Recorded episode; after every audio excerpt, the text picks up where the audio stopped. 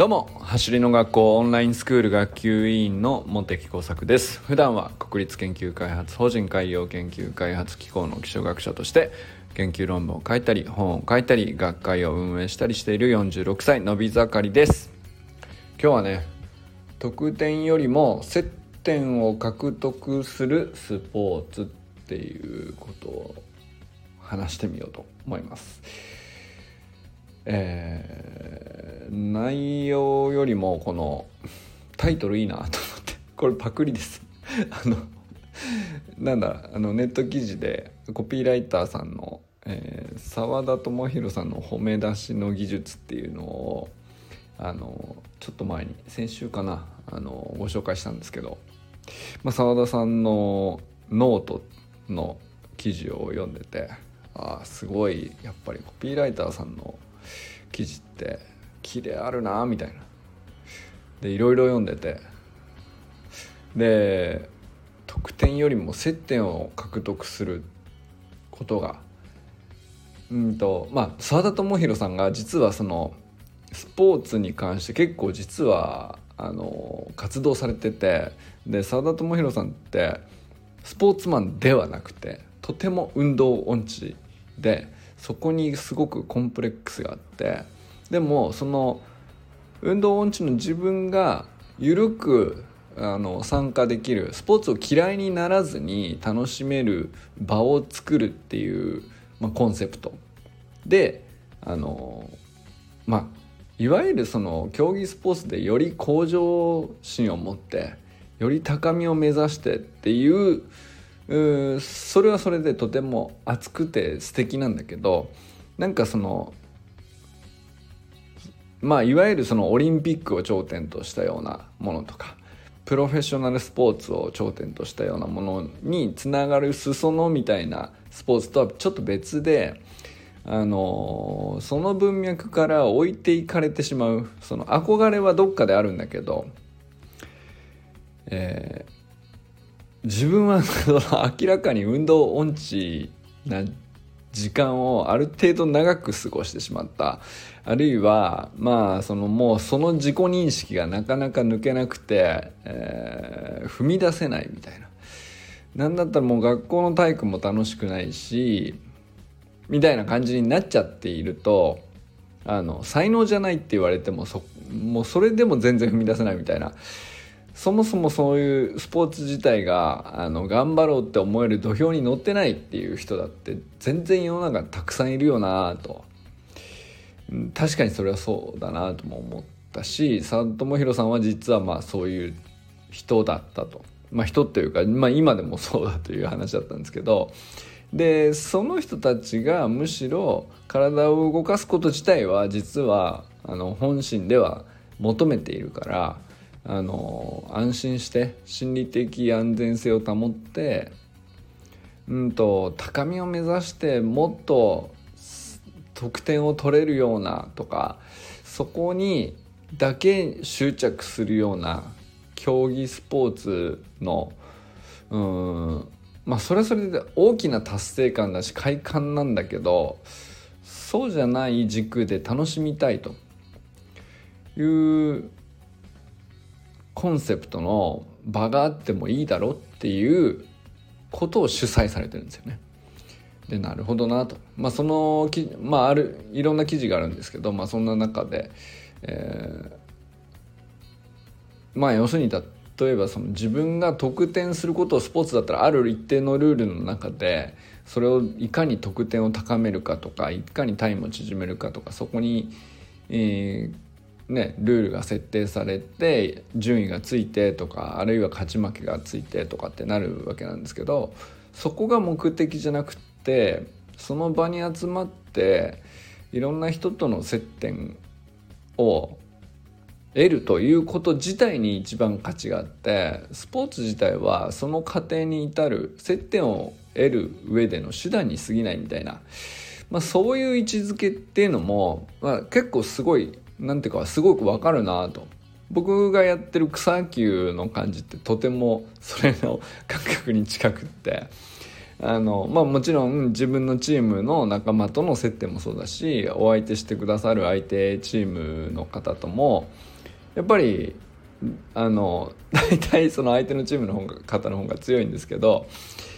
あのご挨拶行って「あのホームランすごかったっすね」みたいな話をする時が僕は結構楽しかったりするっていう。あのそれってすげえ分かるなと思ったりしたので、まあ、単純にそのフレーズが気に入っちゃって、まあ、それを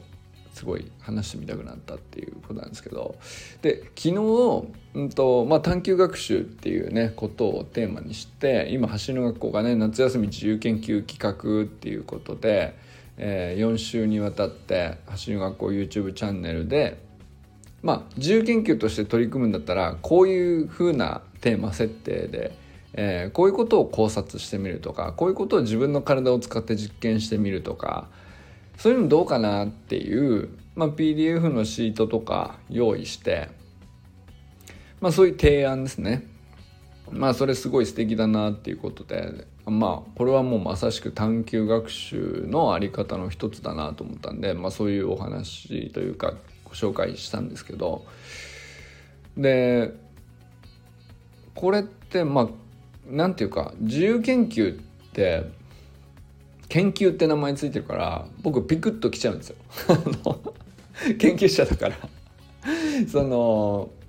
で子供がやる自由研究とかっていうのはあのあくまで子供がやる自由研究でしょって思ってるかもしれないですけど僕は自分の今の研究活動の根っこもあんまり変わってないと思っててそんななんだろうな。まあ今自分がプロとしてやっている研究活動っていうのと小学校の時にやってたような自由研究、まあ、あるいはその今回ね紹介したような走る学校の夏休み自由研究企画っていうのと研究は研究だしうんすごく、うん、基本は一緒じゃないかなと思ってるんですね。でこれってうんとまあ今日のタイトルの「得点よりも接点を獲得するスポーツ」と何の関係があるのと 思われるかもしれないですけど僕は研究って何なのっていうのをどう捉えるかっていう時にうんとつながりを見つけてしあの追いかけていくっていう行動行為だと思ってているんですよね。何かと何かのつながってこれひょっとしてつながってんじゃないって感じたものこれはその感じた時点では証拠とかないんですよね。でまあある種のまあかっこつけて言えば仮説なんだけど仮説っていうほどのものですらないなんとなくそう思うみたいなレベルの話だってたくさんあるんですよね。でそれをうんとまあちょっとそう思っただけだし別にそうじゃないかもしれないって言って大体のことは流していくわけなんだけど僕は別に全然根拠なんかないし知識もないからなんとなくつながってるかもって思ったこと自体も大したことないって捨てちゃうのは僕はすごいもったいないと思っててあのその接点っていうのはあの見つけたらすごい大事にストックしておくことが何て言うか研究の第一歩だと思っているんですよ。でまあだからあの研究っていうのは得点よりも接点を獲得するところから始まっているスポーツだと捉えている節があるなと思ってあのこれ別にこじつけじゃなくて、えー、と本当にそうなんですよね。まあ、最終的にその研究成果って言って世の中に公表するものはその論理的でありかつその論理を組み立てる上でそれを補強するような証拠とか、えー、一つの証拠じゃ全然足りないと。10個20個あらゆる方向から独立したものであのガチガチに固めて まあ崩れませんよってていうあの状態にして成果として出していくっていうのがまあなんていうか研究者のやる研究なんですけどでも必ずしもそうじゃなくても僕はいいと思ってて、えー、証拠ではないけど自分が少しでも踏み込んで考えたりとかこうなんじゃないかなとかこれってこことつながってんじゃないかなと。なんとなくふわっと思ったところからなんでそう思ったのかなを掘り下げてつながってるとしたらどういううんと別なことも成立しそうかとか。例えば何でしょうね。まあ走りの研究でいきましょうか。走りの研究で、えーと、腕振りと,、うんと足の速さの関係についてとかって考えてみるのは例えばねあのその大げさに言ったら研究できることだと思うんですよ。つながってんじゃないかと。でまあつながってることはまあ間違いなさそうなんだけどどうつながってるかって言われたらパッとは出てこないと思うんですよね。じゃあその腕振りの何が走りとどうつながってるのかっていうのを、えー、うまく説明するには何をしたらいいのかみたいなことが次に浮かんできそうじゃないですか。なんかそこをうんとまあ、つながってるでしょってふわっとほっとくこともできるんだけどもう一歩踏み込んだらあの別な接点を見つけられそうだなと思ったりするわけですよ。でそこでまあそのここでねその次の接点をどういうふうに設定するかっていうのはもう本当一人一人自由なんですよね。えーと、例えば右手だけに着目してその往復の回数を数えてじゃあ右手に対して左足の動きがこう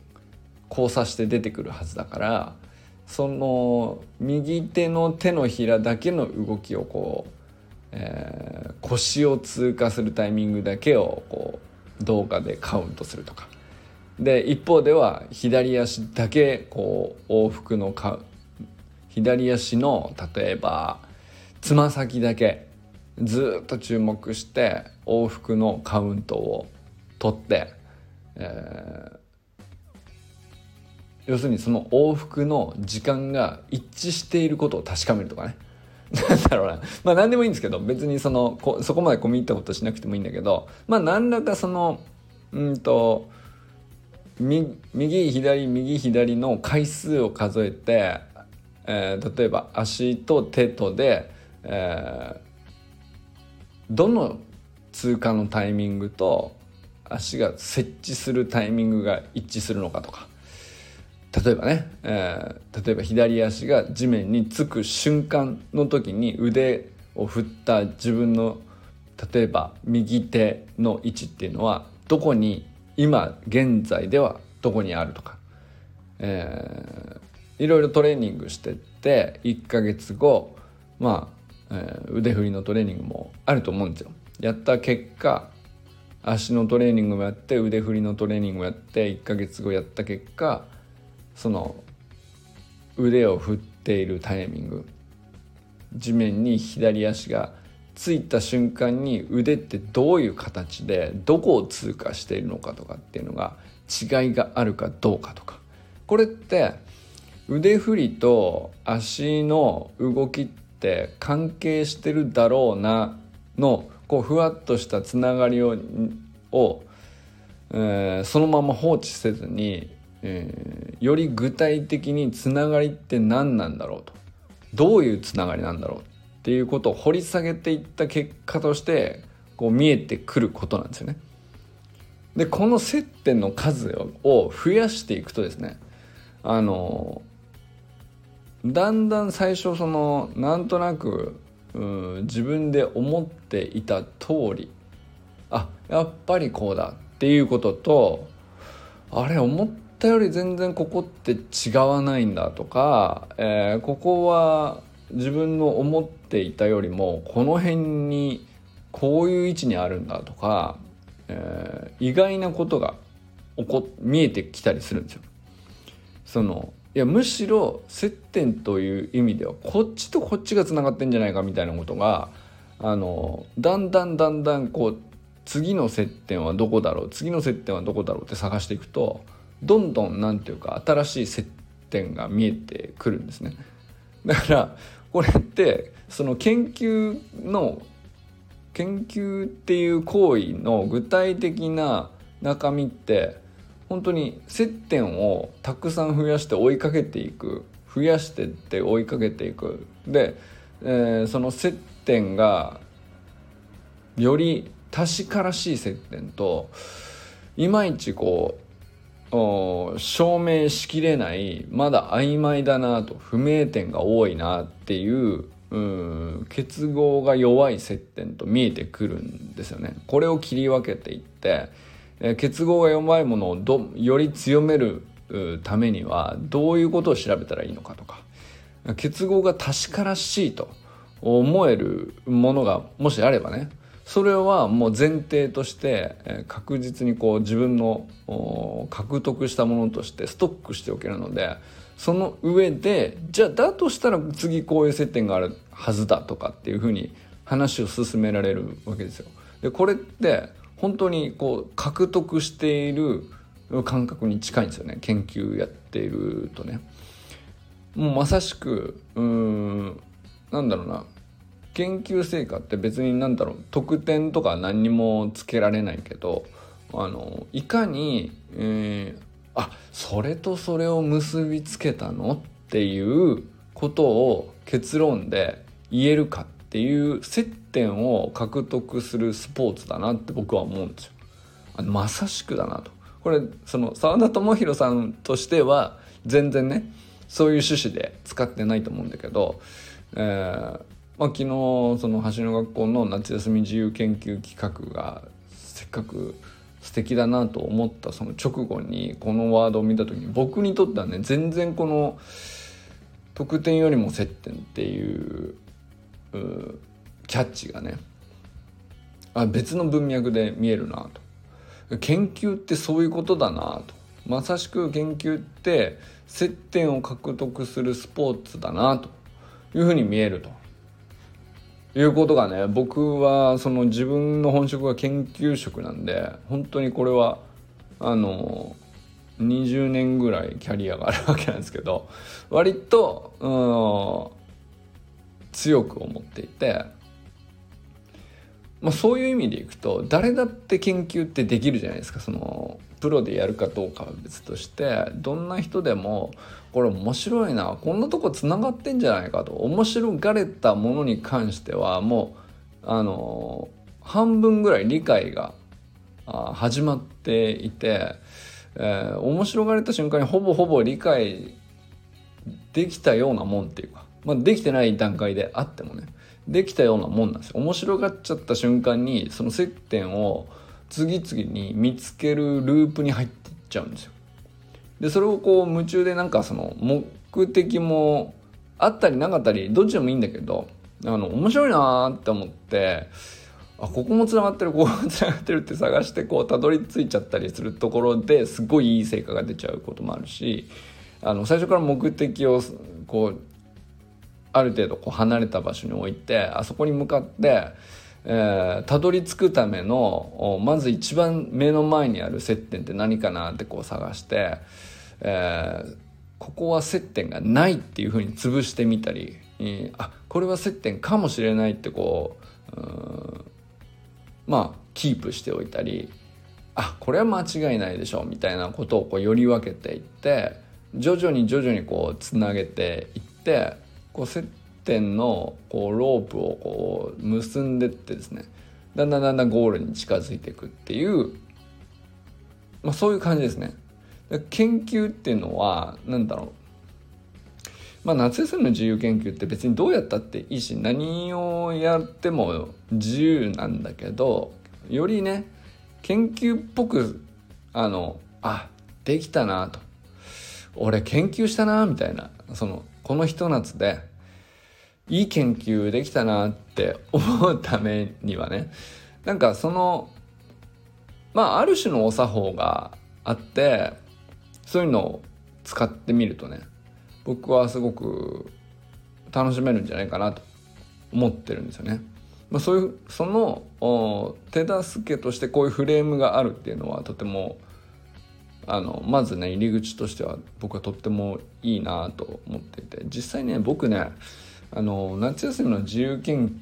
究をみんなでやろうぜっていうあのなんだろうな。企画ものみたいなのにえっ、ー、と学習センターみたいなさその地域のなんだろう科学館みたいなところ。そういうところが夏休み企画とかで、えー、イベントやるところの何ていうのファシリテーターみたいな感じで僕呼んでもらって、えー、企画を考えたり、えー、集まってくれたお客さんたちと一緒に、えー、研究ってそもそも何なのと。何をやれば研究なのみたいなことを一緒に考えてでその場で一緒にねこんなことをテーマに設定するっていうのはどう？っていう話したりそっから始めた時にそのテーマから出発した時にどういうふうに一歩一歩積み上げていくと研究っぽくなるよねっていうそういうねあのガイダンスというかインストラクションというかそういうことをやったこともあるし、まあ、あとはねその課外授業みたいな感じで小学校中学校高校でも授業したことあるんですけど、まあ、あとはね大学で非常勤講師とか、まあ、結構ねその思い返すと結構いろんなとこでいろんなイベントで、うんと、研究ってこういう感じで、えー、こういうふうにやると割と誰でも楽しめるからあのそんなに難しく考えずにあのとりあえずやってみてあのまずはね何かしら作品作ってみるっていうのはねいいと思うよっていうまあある種の普及活動ですかね。あのそういうことを結構これまでもやってきてたなと。どうでしょうね、えー、まあ50件ぐらいはやったんじゃないかなと思うんですけどね。まあ大体年に数回ぐらい何かしらそういうなどっかのねその地域の防災センターみたいなところに呼んでいただいたりとか、えー、市の企画したところとかまあ、消防署さんとかもありますね。あとはなんだろう科学館みたいなところとかまあ大体なんかあのここ10年ぐらいで数十件まあ50件弱かなっていう感じだと思うんですけどね。まああのまああとはそのテレビ出演とかで NHK の「学ぼう防災」っていうあの10分ぐらいのね、えー、子供向けの短い番組であのまあ NHK 教育なので、まあ、子ども向けに、えー、気象をどういうふうに伝えるかっていう趣旨の話として、まあ、こんな授業だったらあの誰でも子どもがこう研究の入り口に立てるかなみたいな企画として番組制作したりとかっていうこともあったんですよね。でそれでこういろんなね、まあ、切り口で企画をやってきたんだけど、まあ、ずっと言いたかったのはつながりを見つけて、えー、つながりを探して見つけて見つけたところに大体自分の才能があるんですよ。なんかそれをつながりだと感じるっていうのはもうその人の個性なんで、まあ、才能っていうのは本当要するにそれまで自分が積み上げてきたたまたまその得ていた知識の総合的なものであったり、うん、まあ興味の対象が大体そういうものに向きやすいとかっていういろんな個性あるじゃないですか考え方の癖もあるしでそれによってつながりを感じるものって本当に人それぞれ違うんですよね。でこれつながりなんじゃないかなって思うっていうのはもう本当にその人のあの一番天性のこう向いてる部分が現れやすいっていうか僕はその大体その学校とかで授業して子どもたちとかにあの 授業終わりとかで終わってサインとか なんかサイン会とかしたりすると大体僕最後のメッセージに書いてるのが「君の天才を育てよう」っていうことをいつも書いてたんですけど必ずその探してこれ接点だなつながってるわって思うことって周りから見るとそれつながってるみたいなこともあればあ確かにねって思うことも同意されたりされなかったり全然あるんだけど全部その人にとってはあの真実でつながりがあるって思えたこと自体はあのすごい大事にすべきだなと思ってて。でそれがつながりなんだと思ったところをあのなんとなくで流しておいてしまうと研究は始まらないんだけどつながりを見つけて、育てていくとつながりをさらにつなげていくみたいなことを追いかけていくとそれは必ずもう何て言うかささやかなこう研究のスタートなのでそこにあの自分の興味とか向いていることとかが詰まっているというかそこに自分の天才性というか自分の才能がこう大体隠れていてそれを大事にすることとほぼほぼ等しいので、えー、ぜひそういうふうに自分の能力を育自分で育てるという活動の一環としてね研究やってみてっていうことをね結構ずっと言ってきたんですよねいろんなイベントでね。でそれがねあの今まで僕はねその気象とか天気とか災害防災みたいな枠からなかなか抜け出せなくてでももっと本当はいろんなことで常にそれはあの成立してる話だし僕は別に気象だけに自分自身がね興味持ってるっていうわけじゃないから気象だけっていうわけじゃなくて別にそれ以外のなんだろうな別に社会の問題でもいいし、えー、国語算数理科社会みたいな科目にもこだわらずまああこれつながりだと思って食べ物とかでもいいですね。なんかあの飲み物食べ物、えー、そういうのが好きな人は自分が好きなものでこれ面白いなとかあのコミュニケーションとかお笑いとかも研究の対象だと思っててでつながってると思ったらあのどんどん追いかけていけば必ず研究にできるよっていうことだと思っていたんだけど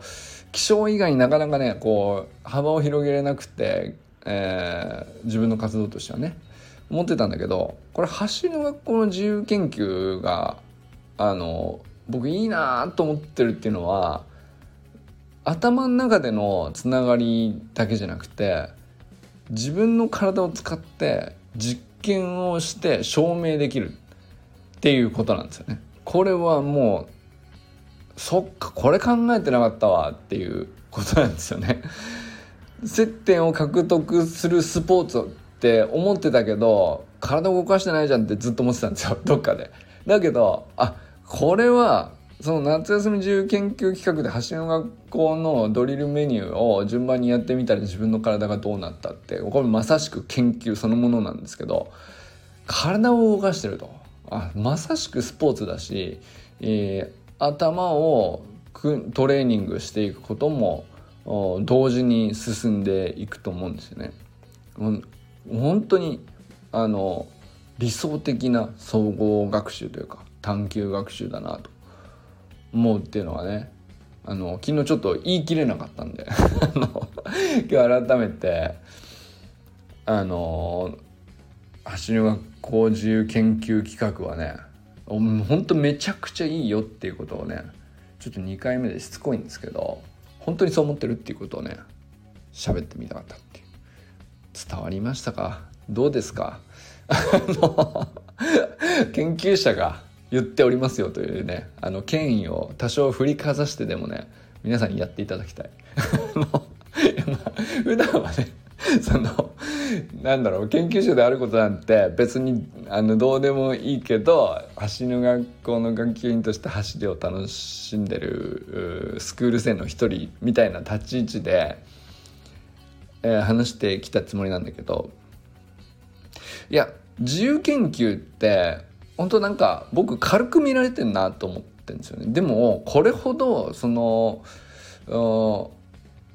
供時代にやることで後々の人生に実はあの大きなこう足腰というか基礎体力になる部分っていうのを育んでい、えー、く可能性のあるあの素晴らしい活動だと僕は本当に思ってて。でまあ昨日もちょっと話しましたけど教育の在り方とか時代によってどんどん変わっていくけどなかなかその行政全体として大きく変えるっていうのはまあそうそうね簡単にできることじゃないんですぐにはあの難しいよねみたいな趣旨もね昨日ちょっと話しましたけどでも自由研究って古き昭和の時代からずっとあって実はいつの時代もこれだけはねずっと正解であり続けたんじゃないかっていうずっとあるべき行動だったし、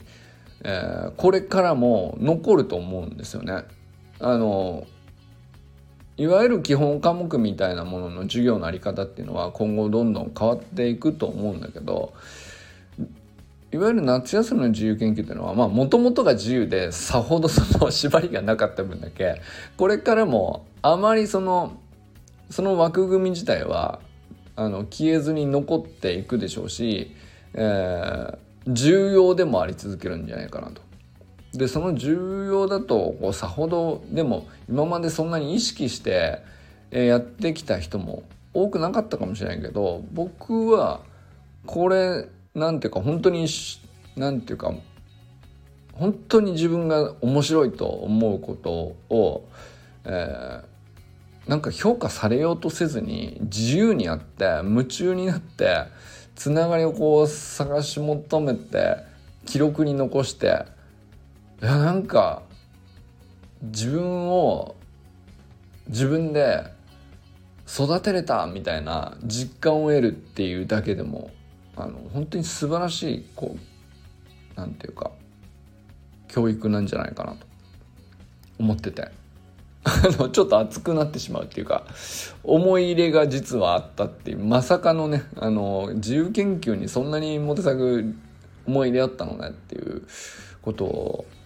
思い出してしまったんで、えー、2日連続で自由研究企画話してみましたがいかがですか？どうですか？ちょっとみんなでやってみませんか？っていうねお話でした。是非ね大人の人もねあのこれね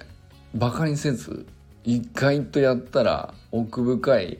と思いますよそのやる内容自体にそんなにこう気合い入れなくてもいいと思うんですけど取り組んでみると意外にバカにできないものが見えてくるっていうのは間違いなくあると思うんで是非ねやってみてほしいなと